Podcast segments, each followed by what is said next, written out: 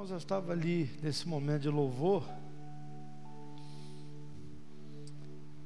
e eu estava pensando assim na, na grandeza de Deus, no mover de Deus, no agir do Espírito Santo de Deus, porque eu não combinei com o louvor sobre o que eu ia pregar. E as músicas praticamente todas foram voltadas para aquilo que Deus colocou no nosso coração para nós compartilharmos com a igreja nessa noite. O texto nós já lemos no início do culto. O texto é de Êxodo 33, o capítulo todo, que são 23 versículos.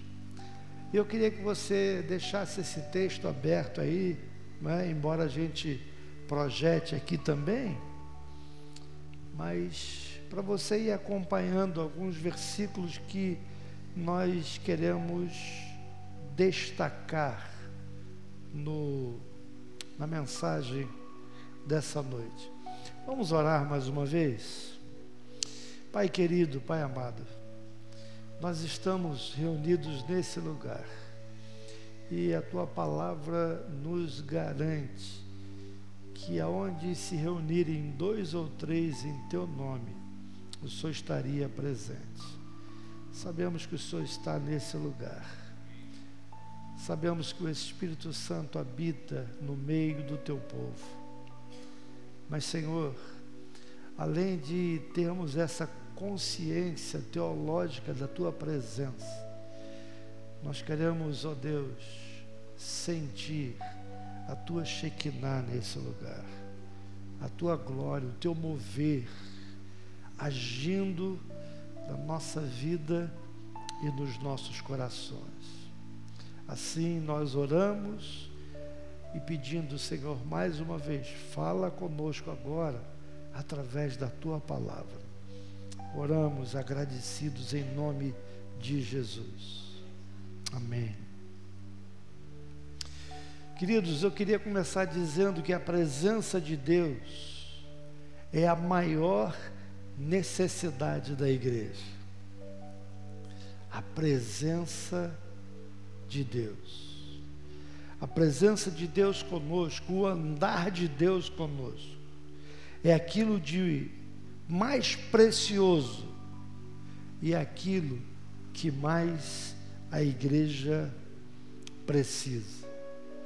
Há muitas pessoas e até algumas igrejas que estão correndo atrás das bênçãos de Deus. Acham que a maior necessidade da igreja seriam as suas bênçãos. É claro que gostamos de ser abençoados por Deus. Mas a necessidade maior não são as bênçãos de Deus, mas é o próprio Deus provedor das bênçãos. Com certeza o Deus das bênçãos é melhor do que as suas próprias bênçãos, porque Ele é a fonte de todas as coisas. Infelizmente, nós estamos vivendo um tempo onde é, a ênfase tem sido mudada. A igreja contemporânea tem mudado a sua ênfase. Pregações nos dias de hoje têm afirmado que o fim principal do homem é glorificar a Deus, mas o fim principal de Deus é glorificar o homem.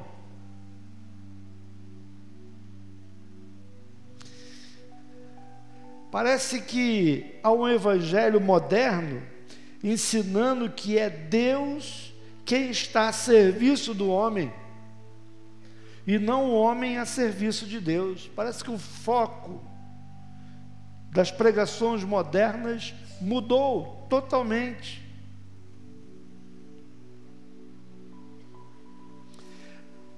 Há muitas pessoas que se chamam cristãos, que têm trocado o Deus das bênçãos pelas bênçãos de Deus. Há muitas pessoas interessadas na salvação e não no Salvador. Eu lembro que uma vez pregando aqui eu disse que há pessoas que estão na igreja porque elas têm medo de ir para o inferno, não porque amem a Deus. É uma opção. Eu não quero ir para o inferno, então vou servir a Deus. Mas se eu não fosse para o inferno, eu serviria a Deus? É uma pergunta a ser feita para nós meditarmos. Há muitas pessoas interessadas nos dons de Deus e não no doador dos dons. Nós queremos coisas de Deus, queremos receber coisas de Deus. E não queremos Deus em muitas situações. Quando a gente olha para o passado e o texto que lemos de Êxodo vai nos mostrar isso, a presença de Deus era a coisa mais importante que o povo de Deus buscava. Nós queremos a presença de Deus. Quando a glória de Deus se manifestou a Moisés, ele caiu com o rosto em terra. A presença de Deus se manifestou poderosa no Egito, quebrou o poder dos deuses e o orgulho de Faraó.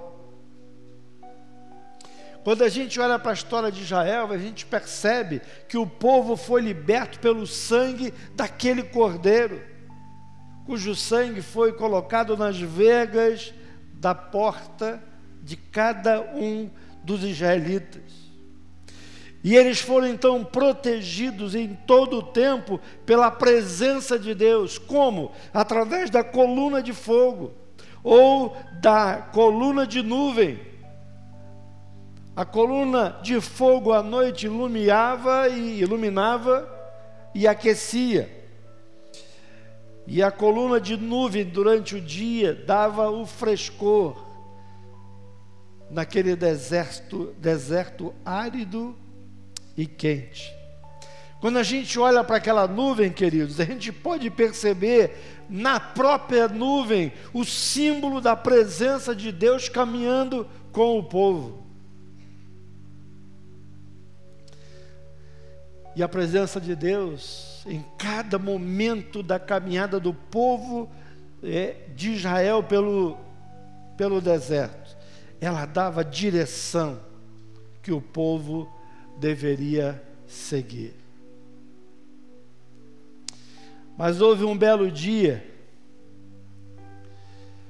em que Deus disse que a presença dele não iria mais com o povo que a presença dele iria sair de sobre os filhos de Israel. E qual foi o motivo? O povo pecou. E a Bíblia diz que o pecado faz separação entre nós e o nosso Deus. Ainda hoje é assim. A maior tragédia que o pecado traz na vida de um homem é exatamente afastá-lo da presença de Deus. Esse é o objetivo de Satanás quando ele tenta você. Quando ele tenta fazer você pecar. Quando ele tenta fazer você desobedecer a Deus.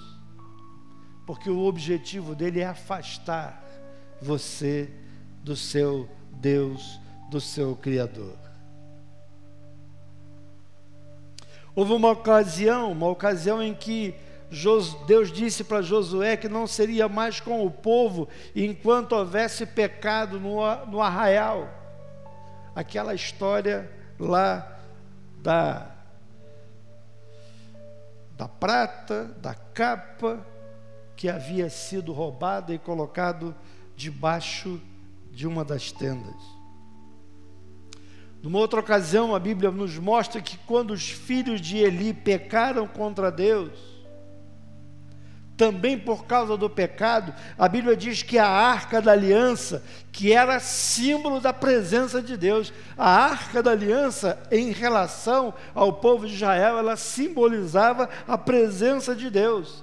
Mas quando os filhos de Eli pecaram, a arca foi roubada e a glória de Deus, a presença de Deus, se apartou do povo. Qual foi a consequência? foram derrotados. No tempo de Ezequiel, a glória de Deus se afastou também da cidade, do templo, do monte. E o povo, no tempo de Ezequiel, é levado ao cativeiro. Ah, queridos, quando a glória de Deus se vai por causa do nosso pecado, as consequências vêm. Queridos, a presença de Deus é de suma importância na igreja e na vida do crente.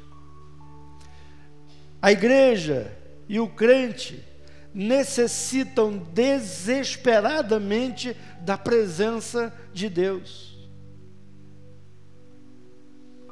Sem presença de Deus, querido, nossas vidas seriam vazias. Vazias. Nossos cultos serão sem vida. Nossa música sem nenhuma unção.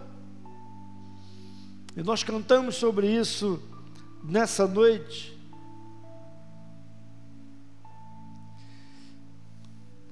Nossas mensagens sem a unção de Deus serão mortas, se Deus não estiver presente, se Deus não estiver agindo. Não podemos confundir onipresença de Deus. A Bíblia diz que Deus está em todo lugar. Teologicamente está correto. Deus está nesse lugar, sim. A Bíblia diz, eh, a teologia nos ensina isso. Mas nós queremos não só a presença de Deus, mas a sua graça manifesta, a sua glória manifesta através do mover do Espírito Santo de Deus no meio da sua igreja. É verdade que Deus está em toda parte, mas Deus não está em toda parte com a sua presença manifesta. Quando Deus está no meio do seu povo, é notório isso. É como aconteceu com Jacó, quando ele acorda é, daquele local em Betel, e ele disse: verdadeiramente Deus está nesse lugar. Muitas vezes, como igreja, falamos para as pessoas: olha, Deus está presente entre nós. Ainda há pouco na oração nós falávamos sobre isso. Quando dois ou três se reunirem, o Senhor estará no meio de nós. E às vezes falamos isso para o incrédulo, e o incrédulo então, opa, se Deus vai estar lá no meio de vocês, eu vou lá para ver. E quando eles olham, eles não veem Deus. E eles podem até nos acusar de que nós estamos fazendo propaganda enganosa, dizendo algo que não é verdade. Dizemos que tem pão na casa do pão, mas não temos. Às vezes temos apenas fornos frios, prateleiras vazias.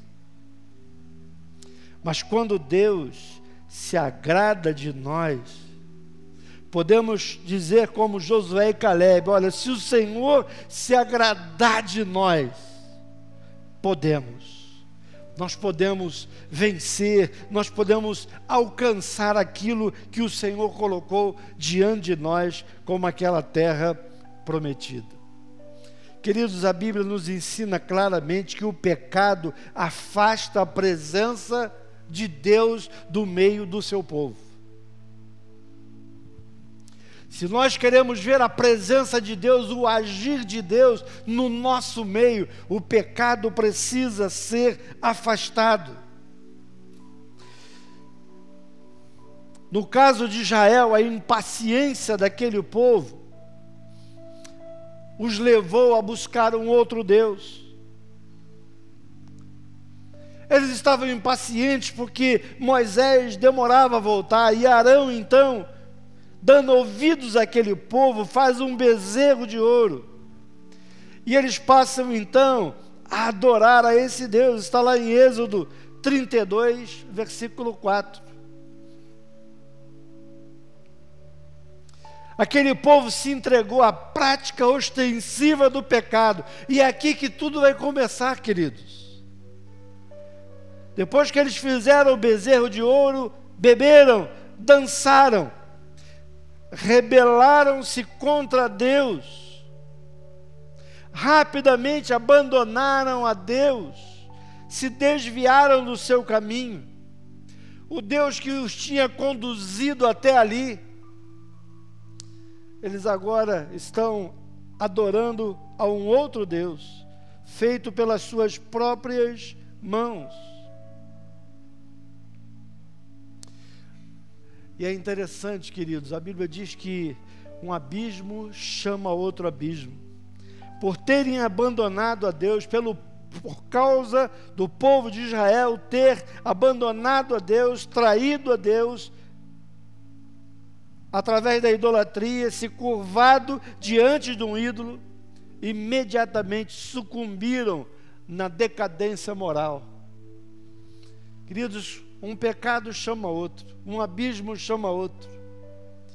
Nós não percebemos, às vezes queremos brincar com o pecado e esquecemos que, como um abismo, eles vão chamando um ao, um ao outro e nós vamos descendo uma escada moral cada vez pior. No caso, Arão cedeu à pressão do povo para se desviar. Lá em Êxodo 32, versículos 22 e 23 falam sobre isso. E depois, Arão ainda dá uma desculpa deslavada que muitas vezes é aquilo que nós fazemos. Êxodo 32, 24, eu, eu queria destacar esse versículo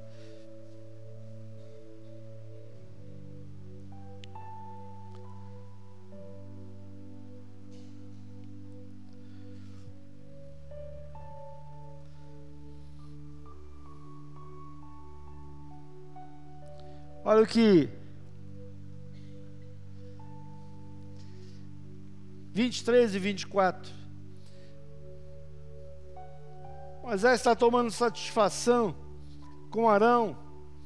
E ele diz: Olha, eles me disseram: faça para nós deuses que nos conduzam, pois esse Moisés, homem que nos tirou do Egito, não sabemos o que lhe aconteceu. Então eu lhes disse: Quem tiver enfeite de ouros, traga-os para mim o povo trouxe-me o ouro e eu joguei no fogo e surgiu esse bezerro. Não sei como, eu só joguei o ouro no fogo e derreteu e saiu esse troço aí. Às vezes nós tentamos justificar o nosso pecado com as mais deslavadas desculpas, como foi o caso de Arão. Queridos, mas o nosso pecado ele costuma provocar a ira de Deus. Moisés disse: Olha, olha o capítulo 32, ainda o versículo 23. Diz assim: Moisés diz assim: Quem é do Senhor, venha para mim. 32, 26. Quem é do Senhor, junte-se a mim. Todos os levitas se juntaram a ele. Declarou-os também: Assim diz o Senhor, o Deus de Israel: Pegue cada um a sua espada, percoa o acampamento de tenda em tenda e mate o seu irmão, o seu amigo e o seu vizinho. Esse texto mostra a ira de Deus por causa do pecado do povo de Israel. O pecado, nosso pecado, provoca a ira de Deus contra o seu próprio povo. O povo que ele tinha arrancado com a sua poderosa mão do Egito, agora o próprio Deus se levanta por causa da sua ira provocada pelo pecado. Queridos, o no, nosso pecado provoca a ira de Deus.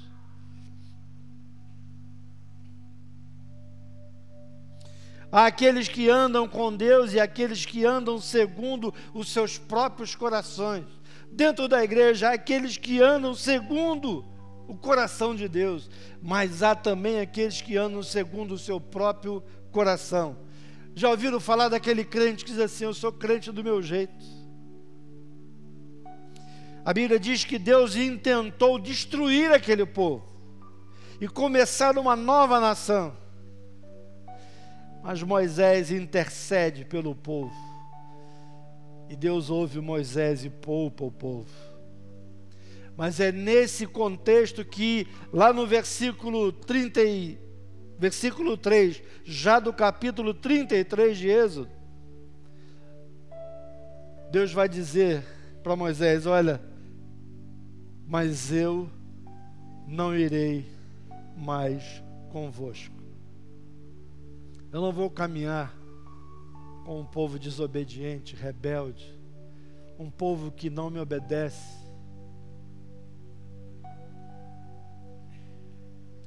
Queridos, nós podemos dizer que a maior tragédia que pode acontecer ao povo de Deus é quando Deus se afasta de nós.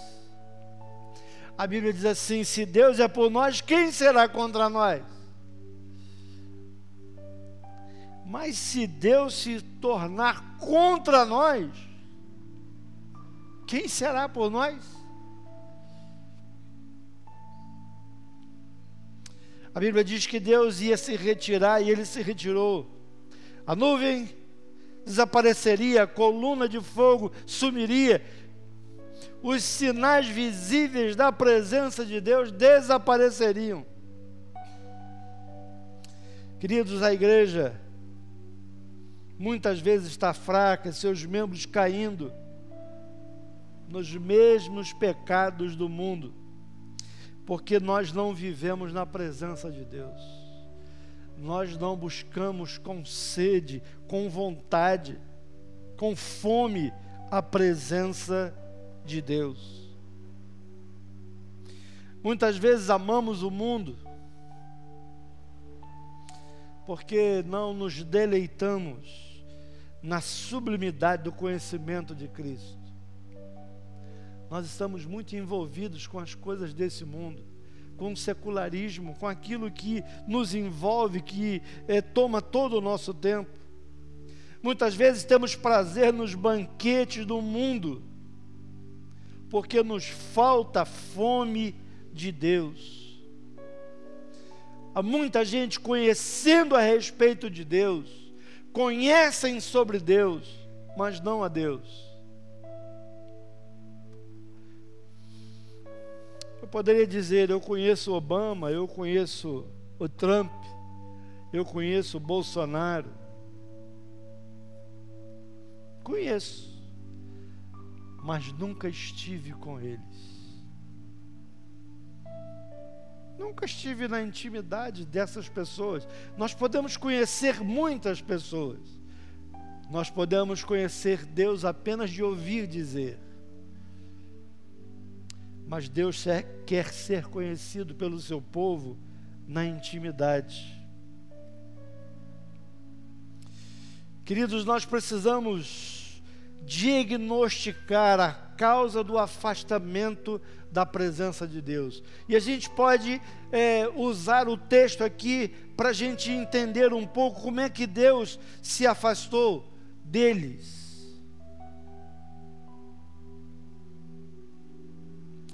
Quando a gente olha o verso 4, o texto diz que os filhos de Israel se arrependeram do que eles haviam feito.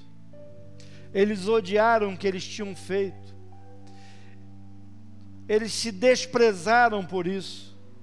Compreenderam que haviam trazido tragédia sobre a cabeça deles. Eles compreenderam a gravidade do pecado diante de Deus. Isso fica claro no capítulo 33.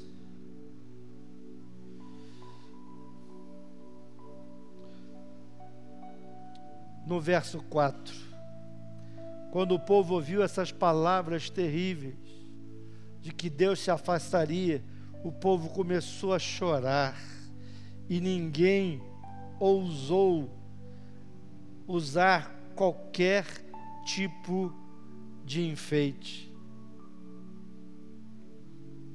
Queridos, o pecado traz vergonha e opróbrio sobre nós. Nosso pecado ofende a santidade de Deus, o, o pecado provoca a ira de Deus sobre nós. Quando o povo de Deus se rebela contra Deus, nós podemos dizer que isso se torna uma calamidade. Hoje, muitas vezes, nós temos uma visão muito superficial do mal que o pecado traz sobre nós. Sabe por quê, queridos? Em muitas situações, eu e você, nós estamos nos acostumando com o pecado.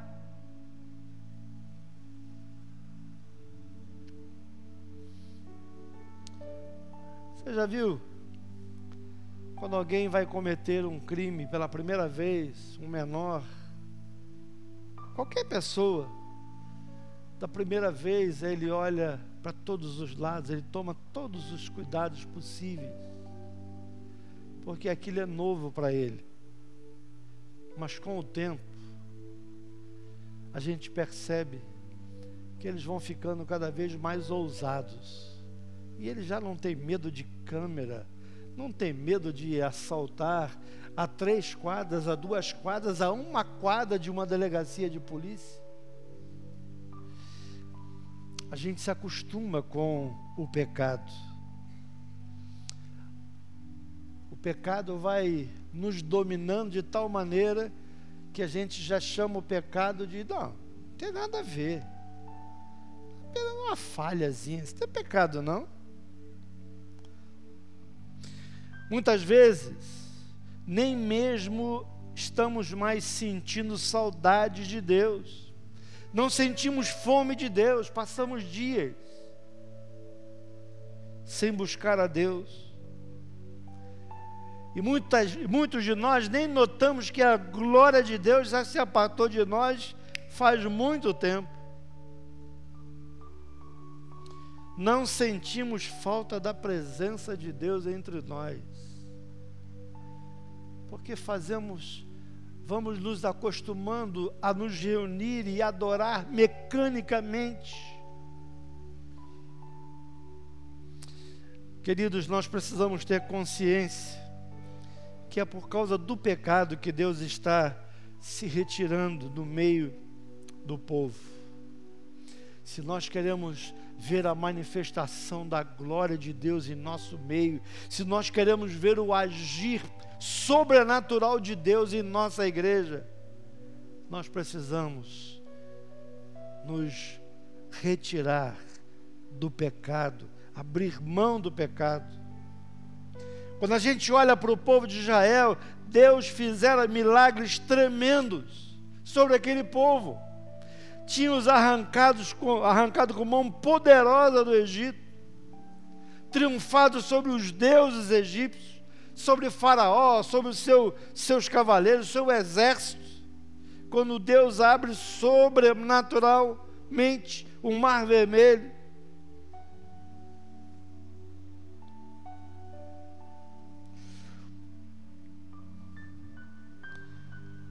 Mas mesmo quando muitas vezes já temos visto a manifestação poderosa de Deus na nossa vida, nós podemos ir nos esfriando, nos esvaziando e cedendo ao pecado. Não há nada mais sério do que estar sem a presença de Deus. As bênçãos de Deus sem o Deus das bênçãos não tem valor, querido. Canaã sem Deus não tem valor. A terra que mana leite e mel sem Deus não tem valor. A posse de uma terra sem o nosso Deus não tem valor. A comunhão com Deus é a própria essência da vida eterna. O bem mais precioso que nós podemos ter é a comunhão com Deus. A pior coisa que existe no inferno não é o diabo que vai estar lá sofrendo também, nem o fogo que consome todo dia. A pior coisa de estar no inferno é estar definitivamente longe de Deus e não ter mais possibilidade de ter comunhão com Ele. Queridos, a igreja pode ter prosperidade, influência, dinheiro, influência na sociedade, mas se Deus não está presente no meio da igreja, essas coisas não têm valor algum. Será que a sua glória está no nosso meio? Essas coisas sem Deus não nos interessam. O que precisamos mais do que a água para matar a nossa sede é da presença de Deus.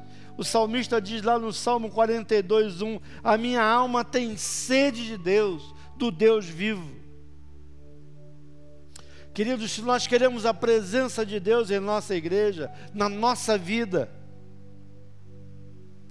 eu e você precisamos ter coragem de, nos, de romper com tudo aquilo que tem nos afastado de Deus. E nós sabemos que há coisas que têm nos afastado de Deus, de uma maneira sutil, elas têm nos afastado de Deus. Quando a gente olha para o, para o texto de Êxodo 33, 4 e 5, a gente vê ali os adornos que haviam levado aquele povo à queda. A simples lembrança era odiosa das coisas que eles receberam do Egito. E diz o texto: Deus disse: despojem-se deles. E eles o fizeram. Se nós queremos a presença de Deus, eu e você, queridos, nós precisamos nos despojar de coisas que ofendem a santidade de Deus. Se algo na minha vida que ofende a santidade de Deus, eu preciso me afastar, me despojar dessas coisas.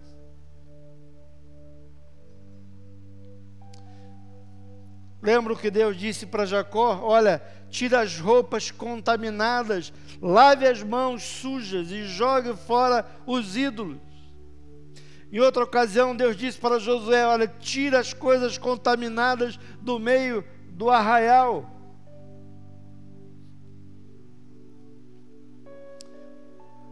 Noutra ocasião, lá no monte, Elias removeu o Deus Baal o Deus Baal que estava se interpondo entre o povo e as torrentes, a chuva do céu. Queridos, eu e você precisamos chorar pelo pecado e abandonar o pecado, pois ele tem sido instrumento que tem nos afastado da presença de Deus.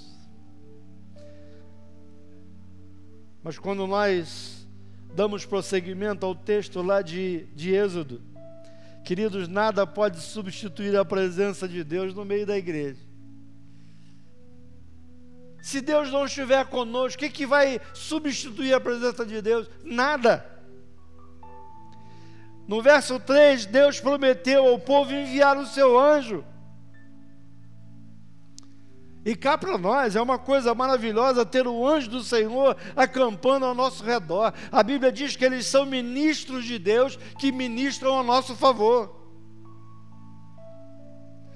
Mas Moisés disse: Não, Deus, nós não queremos o anjo, nós queremos o Senhor.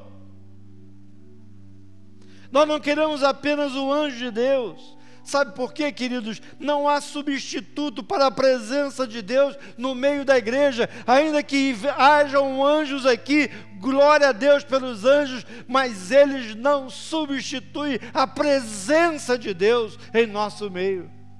Precisamos de Deus. No verso Deus, Deus promete a eles vitória. Deus prometeu eles desalojar os povos da terra. Eles teriam vitória contra os seus inimigos, mas não teriam comunhão com Deus. E Moisés disse: Nós não queremos apenas vitórias, nós queremos o Senhor. Moisés não queria apenas as bênçãos de Deus, ele queria o abençoador, o próprio Deus. Querido, nada substitui Deus em nossa vida. Nada substitui Deus em nossa vida. Como é que a gente busca de volta a presença de Deus no, no nosso meio quando pecamos?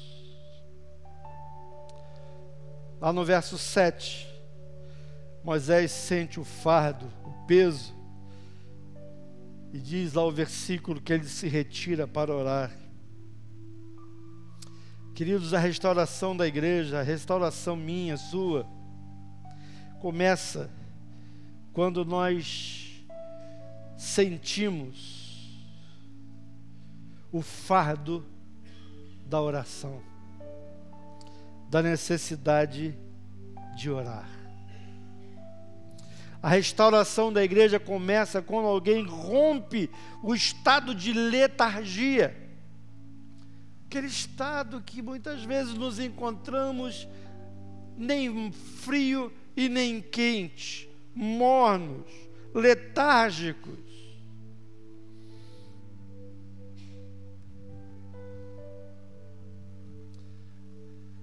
Eu já preguei alguns, algum tempo atrás sobre os avivamentos da história da igreja. A história, tá, a história da igreja está cheia de exemplos de homens, de grupos, de pessoas, de igrejas que começaram a se consagrar em oração e a buscar a Deus fervorosamente. Os avivamentos vieram exatamente desses movimentos. Quando alguém se levanta e começa a orar, começa a interceder, começa a clamar. Sem oração a igreja não tem poder.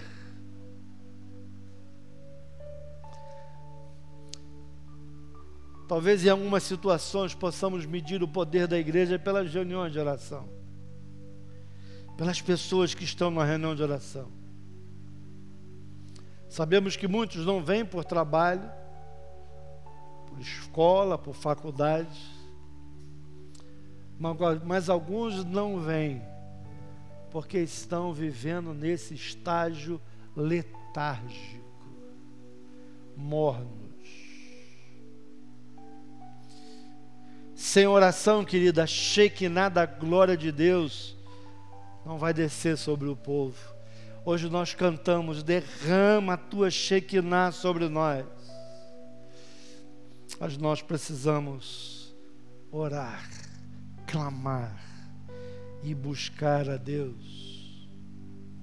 Não basta apenas deixar o pecado, é preciso ansiar ardentemente pela volta da presença de Deus. Olha aí os versos 7 e 8. Moisés estava ansioso para que aquela presença de Deus retornasse. E assim Moisés vai estabelecer um lugar de oração a tenda, a tenda do encontro. E é interessante que ele não pressiona ninguém, olha, vocês vão ter que ir para a tenda orar. Não, ele não pressionou, era espontâneo. Olha aí o verso 7. Aqueles que desejassem iriam à tenda da, da congregação, a tenda lá fora, para buscar ao Senhor. Queridos, nós não podemos obrigar você a orar. Nós não podemos obrigar você a buscar a Deus. O Espírito Santo tem que nos convencer dessa necessidade, desse desejo e agir em nosso meio.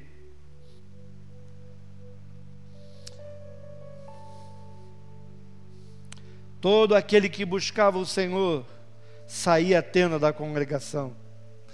Mas a realidade é que nem todos foram à tenda da congregação, nem todos saíram. Mas houve pessoas que sentiram o mesmo fato que Moisés e foram buscar a presença de Deus. E é importante notar, queridos, que eles não se contentaram em orar em suas próprias tendas, mas eles tinham um lugar específico para se reunir em oração. Nós precisamos um do outro em alguns momentos para orarmos como corpo, como igreja de Cristo. Precisamos nos reunir para orar. Quando olhamos a igreja de Atos, a igreja primitiva orava nos lares e também no templo.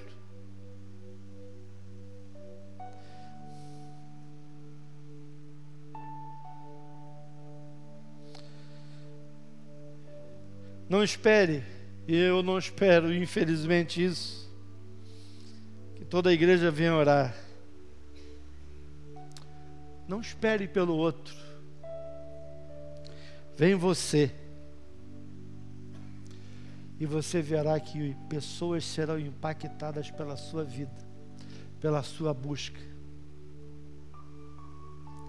Não fique esperando pelos outros. Ah, ninguém vai, eu também não vou.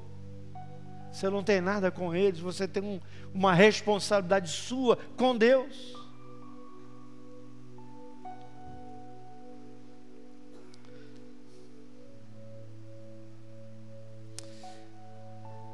Moisés buscava a Deus continuamente, o verso 7 fala sobre isso. Moisés era um homem de oração, costumava tomar a tenda, armava a tenda fora do arraial mesmo diante da crise espiritual do povo, ele mantinha a sua vida íntima de oração. Queridos, nós não podemos. E hoje, não sei se foi, acho que foi hoje de manhã, que a Císera falou sobre isso. Nós temos que persistir em oração. Não podemos desanimar por causa das circunstâncias. Moisés mantinha a sua vida íntima de oração. O verso 11 diz que Deus falava face a face com Moisés. Moisés tinha intimidade com Deus. Não somente Moisés falava com Deus, mas Deus falava com Moisés. Queridos, quando nós oramos, pode ser estabelecido um diálogo.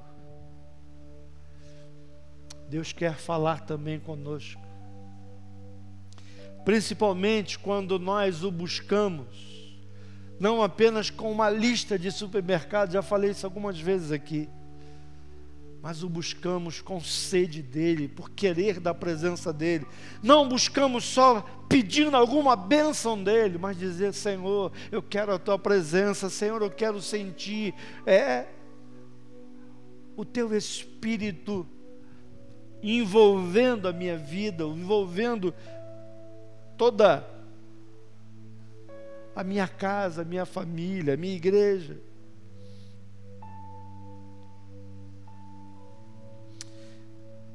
Podíamos fazer uma pergunta: por que, que Moisés orava?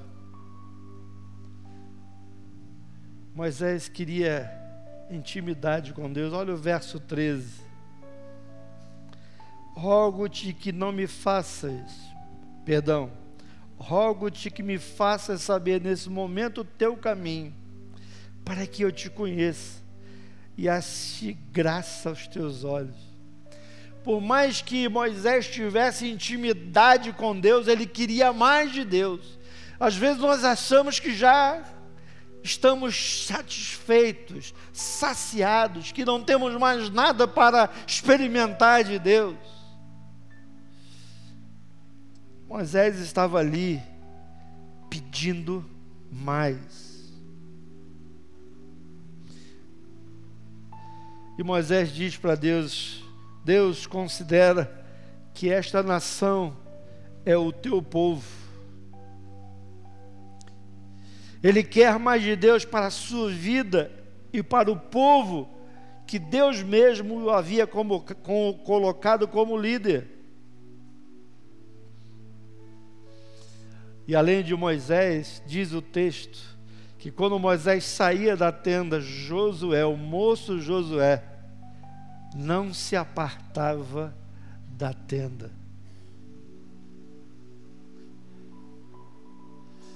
O exemplo que Moisés passava para Josué.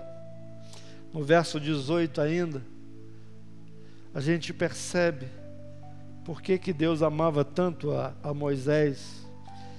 Ele diz: Senhor, eu quero ver a tua glória. Rogo-te que me mostre a tua glória. Eu não quero apenas levar esse povo para Canaã. Eu não quero apenas uma terra para o meu povo morar. Eu não estou te buscando, Deus, apenas por bens materiais, por alguma segurança material mas eu quero ver a tua glória, revela a tua glória sobre mim, Deus. A Bíblia fala, queridos, que quando Moisés se separou para buscar a Deus, e o povo também foi buscar a Deus, a nuvem da presença de Deus veio novamente sobre a tenda da congregação, verso 9. Quando a presença de Deus veio sobre a tenda, o povo começou a adorar a Deus nas suas próprias tendas. Queridos, a oração muda as coisas. Deus havia dito que a sua presença não iria mais com o povo. Mas a oração, alguém já disse que a oração move a mão de Deus. Quando o povo se arrependeu, quando o povo começou a orar, a buscar a Deus, Deus então disse lá no verso 14: a minha presença irá contigo, eu te darei descanso. Ah, queridos, quando nós nos arrependemos do nosso pecado, quando nós clamamos, quando nós buscamos intensamente a Deus, a Sua glória volta a ser derramada sobre nós. Quando a presença de Deus é restaurada, o povo quer mais de Deus. Quando começamos a ver o nosso Deus, o agir de Deus, o mover de Deus, isso nos leva a buscar ainda mais ao Senhor. Concluindo, queridos, o sinal da presença de Deus que tinha ido embora volta. Sabe, queridos, a igreja é restaurada quando há uma manifestação da presença de Deus em seu meio. O Deus da igreja, o Senhor da igreja, quer manifestar a sua glória no meio da sua igreja. Mas é preciso, primeiro, que nós nos arrependamos do nosso pecado que nos afastemos daquilo que tem impedido a Sua glória de se manifestar no nosso meio. Mas quando tudo isso é feito, há uma nova vitalidade, a adoração torna-se viva, as orações fervorosas, quando a coluna de nuvem cobre a tenda, os corações se dobram, cada um na sua tenda Queridos, a glória de Deus foi manifesta nos últimos tempos em Jesus. João 1,14 diz que o Verbo se fez carne e habitou entre nós, cheio de graça e de verdade. Vimos a sua glória, como do unigênito do Pai. Queridos, o Senhor está aqui nesse lugar. Ele está entre nós. Ele está em nós. E Ele tem buscado não adoração, mas verdadeiros adoradores que o adorem em espírito e em verdade. Queridos, mais do que ser frequentadores de culto de igreja, Deus quer que nos reunamos como adoradores, como verdadeiros adoradores. Será que quando nós saímos de casa para o culto, para os nossos cultos, nós ansiamos ver a manifestação da glória de Deus, o agir de Deus? Sabe como é que é a manifestação da glória de Deus? Aqueles dois discípulos no caminho de Emaús, eles diziam um para o outro: não nos ardia o coração quando ele nos falava. Sabe aquela coisa da presença de Deus, onde o teu coração arde, onde ah, você percebe o mover, o agir de Deus, onde você não fica estático, letárgico, mas você abre o seu coração, você esquece de pessoas que estão ao seu lado, porque mais importante não são aquelas pessoas que porventura podem julgar você, mas a pessoa mais importante naquele lugar é o Deus, o Senhor da igreja, aquele que deu o seu filho por nós, aquele que nos resgatou, Queridos, que nessa noite possamos sair daqui desejosos da glória de Deus. Que cada um de nós possa fazer um exame introspectivo e perguntar a Deus: o que é que está impedindo a tua glória de se manifestar na minha vida? Eu quero voltar ao primeiro amor. Eu quero sentir aquela fome, aquela sede de Ti, que um dia eu tive, mas parece que secou. Restaura, Senhor, restaura a nossa sorte como as águas do Negueb. Que o Senhor possa derramar chuvas copiosas de bênçãos, de unção sobre a minha vida, sobre a tua vida. Que Deus nos abençoe. Pai querido, que essa seja a realidade no meu coração e no coração dos meus irmãos. Que ao sairmos daqui essa noite, saiamos com o desejo de ver a tua glória, de sentir a tua glória de esvaziar-nos de tudo aquilo que tem entristecido o teu coração e buscarmos mais a Ti, para que o Senhor se manifeste a nós. Essa é a nossa oração e a fazemos em nome de Jesus. Amém.